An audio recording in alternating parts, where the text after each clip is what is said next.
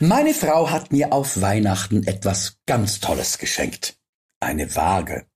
Es war eine Überraschung und sie hielt es zudem auch noch für ein sinnvolles Geschenk. Ich war ebenfalls überrascht, aber vor allem musste ich mich dazu zwingen, ihr Begeisterung vorzuspielen, da ich alles andere als glücklich über das ach so sinnvolle Präsent war. Wie auch immer. Unter dem freudigen Blick meiner allerliebsten Frau befreite ich die Designerwaage aus dem Karton, setzte die Batterien ein und staunte nicht schlecht, als ich aufgefordert wurde, eine Sprachwiedergabe über ein App zu installieren. Ich konnte zwischen Männer- und Frauenstimmen auswählen, sollte dann meinen Vor- und Nachnamen, mein Geschlecht, meine Körpergröße, mein Alter und zu guter Letzt auch noch mein persönliches Wunschgewicht auf dem Display der Waage eintippen. Äh, natürlich entschied ich mich für eine Frauenstimme. Dann anschalten und los ging es. Guten Abend, Marco.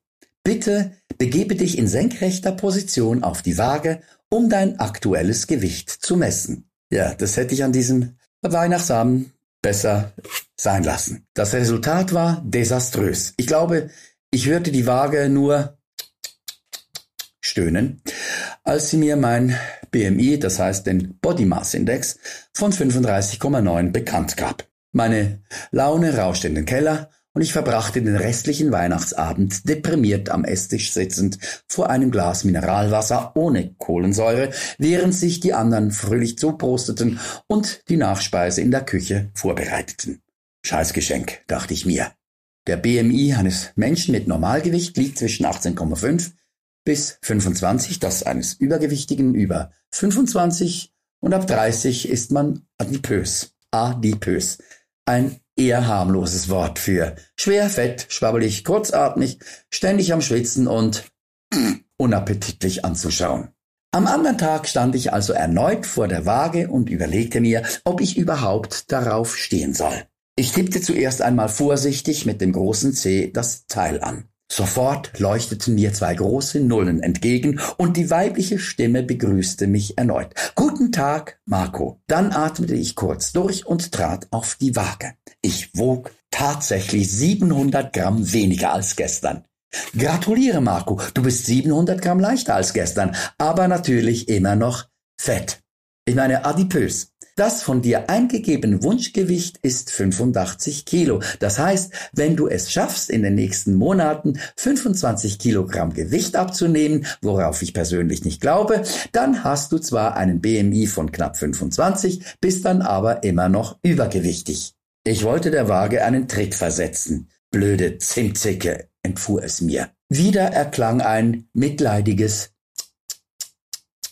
dann redete die Stimme ruhig weiter. Hast du heute Morgen bereits schon einen PCR-Test gemacht? Ich war erstaunt. Was geht dich das an, du blöde Kuh? polterte ich jetzt. Ich verweise dich auf Artikel 10 der Bundesverfassung. Recht auf Leben und auf persönliche Freiheit. Eingriffe in die körperliche oder geistige Unversehrtheit einer Person bedürfen deren Zustimmung. Die betroffene Person darf aufgrund der Verweigerung der Zustimmung weder bestraft werden, noch dürfen ihr soziale oder berufliche Nachteile erwachsen. Und in Gedanken ergänze ich, und sie braucht sich auch nicht von einer dämlichen Waage vollquatschen zu lassen. Nun gut. Ich stieg vom Gerät ab und war empört. Ich schob das großartige, ach so sinnvolle Geschenk meiner Frau unter den Waschtisch, im Badezimmer und schob einen Mülleimer davor. Das hast du nun davon, dachte ich. Und dann ging ich. Wo kommen wir dahin? Da kann ich mir ja ebenso gut einen Chip einpflanzen. Das würde nämlich vieles noch viel leichter machen. Dann würde man, wie in der Formel 1, von einer Heerschar von BAG-Mitarbeitern über den Bildschirm überprüft, kontrolliert und getestet. Größe, Gewicht, Temperatur, Puls, Blutdruck, Sauerstoffsättigung, Fett, Wasseranteil, Muskelanteil, Zucker, Cholesterin Blutwerte und äh, alle Aknepickel oder was auch immer. Und natürlich gäbe es jeden Morgen auch gleich einen Alkoholtest, dass ich mich mit einem guten Gefühl ans Steuer setzen könnte oder gewiss wäre, dass keine Alkoholiker auf der Straße unterwegs sind. Und gleiches würde man natürlich auch mit den Drogen machen. Und weil man der gesamten Menschheit den Chip schon kurz nach der Geburt implantierte, hat das für die Reisende, die aus einem fremden und exotischen Land zurückkehren, den Vorteil, dass man alle sofort auf Tropenkrankheiten wie Cholera, Denguefieber, Ebola, Gelbfieber, Malaria oder auf Montezumas Rache überprüfen und zusätzlich auch noch auf allerlei Geschlechtskrankheiten checken könnte. Toll. Und jetzt, wo ich mich so richtig schön in Rage rede, bin ich erst recht davon überzeugt, dass dieser Chip nur Vorteile mit sich bringt. Und damit meine ich nicht Geo oder Zweifelchips, nein, diese äh, Mikrodinger. Hitachi hat übrigens in Japan neue Sender bzw. Prototypen entwickelt, die gerade einmal so groß sind wie ein Staubkorn. Diese mini kleinen Satelliten sind 64 mal kleiner als die derzeit von Hitachi angebotenen kleinsten Verfolgungssysteme von 0,05 mal 0,05 Millimeter. So könnten die Minisender zukünftig etwa in Geldscheine oder Ausweispapiere eingearbeitet werden und als deren Echtheitszertifikat dienen. Äh, natürlich lässt diese Schrumpfung dieser Tags viele Datenschützer sorgenlaut äh, werden, dass diese Technologie vielleicht missbraucht werden könnte. Da hilft auch kein Staubwischen mehr. Auch das viel zitierte Konzept des gläsernen Menschen äh, taucht in dieser Diskussion auf. Ja, aber keine Sorge. Ich schenke der Wissenschaft und der Politik mein volles Vertrauen. Nein, ich beteilige mich nicht an Verschwörungstheorien. Und trotzdem gepriesen sei die Totalüberwachung. Jetzt mal ganz ehrlich. Wie geil ist das denn, wenn du dir keine Sorgen mehr zu machen brauchst? Dann läuft alles so ab wie bei meiner sprechenden Waage. Du wirst jeden Tag, nachdem du aufgestanden bist, von einer netten Frauenstimme begrüßt. Das heißt, die Frauen werden von einer netten Männerstimme, die Grünen von einem Marsmännchen und die Sozis von einem gendergerechten etwas aus dem Schlaf geholt. Guten Morgen, Marco. Ich hoffe, du hast gut geschlafen etc. etc. etc. Du bist mit 110 Kilogramm nach wie vor adipös, hast einen BMI von 35,9, deine Werte sind stabil katastrophal, aber wir können dich mit gutem Gewissen in die Arbeitswelt schicken, denn unsere Wirtschaft braucht willige Arbeitskräfte. So weit, so gut. Eigentlich cool, oder nicht? Man fühlt sich wohl und aufgehoben. Und dann dreht man unter den Augen einer ärztlichen Taskforce eine Runde nach der anderen und abends, wenn man nach Hause kommt, wird der Motor wieder, äh, beziehungsweise der Körper, einem Check unterzogen. Noch schnell Ölwechsel gemacht und dann geht's ab ins Bett. Egal was man tut, egal wo man gerade ist, Ärzte hinter Bildschirmen beäugen mein Leben, mein Tun, meine Gesundheit und meinen Stuhlgang. Äh, sie achten darauf, dass alles im Lot ist und ich gesund durchs Leben cruise. Selbst in der Beziehung braucht man sich keine Sorgen mehr zu machen.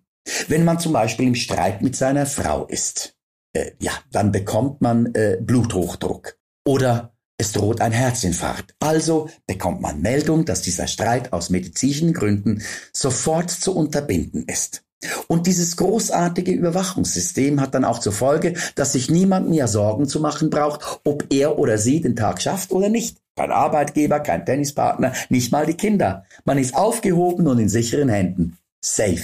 Also solange man natürlich nicht über die Stränge schlägt. Solange meine Werte konform sind. Aber wenn mein Cholesterinspiegel zum Beispiel zu tief ist, dann werde ich sofort gewarnt. Oder noch besser, für eine Weile aus dem Verkehr gezogen.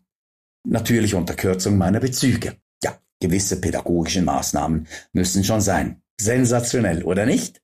Endlich sind die Zeiten vorbei, wo Leben Risiko bedeutet. Der Staat schaut und sorgt für mich. Und wenn es brenzlig wird, werde ich angerufen. Hallo Marco, heute Nachmittag dürfen Sie das Haus nicht verlassen. Ihre Cholesterinwerte sind ungenügend. Aber keine Sorge, wir werden Ihnen in Kürze ein Medikament zukommen lassen. Der Pizzabote klingelt in etwa fünf Minuten bei Ihnen an der Tür. Er überbringt Ihnen nicht nur die Bestellung Ihrer Kinder, äh, eine Quattro Stagioni mit extra Pilzen, sondern auch gleich noch das passende Medikament für Ihr Problem.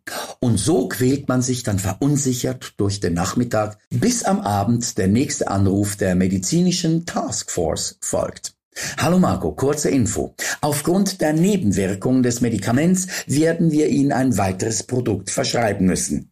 Äh, Sie bleiben nach Einnahme dieser Medikation bitte noch drei Tage äh, zu Hause. Mittlerweile ist Donnerstag. Dann kommt wieder eine Meldung. Keine Panik, Marco, aber leider erzeugt das neue Medikament unbekannte Nebenwirkungen auf die Nebenwirkungen des alten Medikaments. Wir verschreiben Ihnen eine Woche Bettpflicht und versorgen Sie mit Infusionen. Im unwahrscheinlichen Fall einer schockartigen Reaktion Ihres Körpers auf die Neubehandlung werden Sie sicherheitshalber für einen ganzen Monat aus dem Verkehr gezogen. Sex und Alkohol sind Ihnen strengstens untersagt.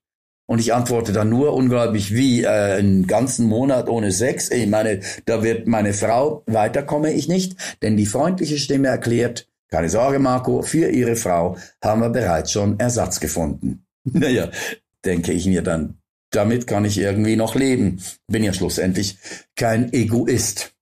Und dann, einige Monate später, heißt es dann äh, plötzlich, Hallo Marco, aufgrund Ihrer langen Erkrankung haben Sie keinen Anspruch mehr auf die Leistung Ihrer Krankenkasse. Zeigen Sie sich Ihren ängstlichen Mitmenschen gegenüber solidarisch und ziehen Sie bitte den Stecker. Ja, und wenn ich es mir jetzt so überlege, dann ist mir meine Waage doch irgendwie lieber. Und ich glaube, ich pflanze mir dann doch ein Paprika-Chips ein. In diesem Sinne, Chio Chio. Äh, ich meine, ciao, ciao.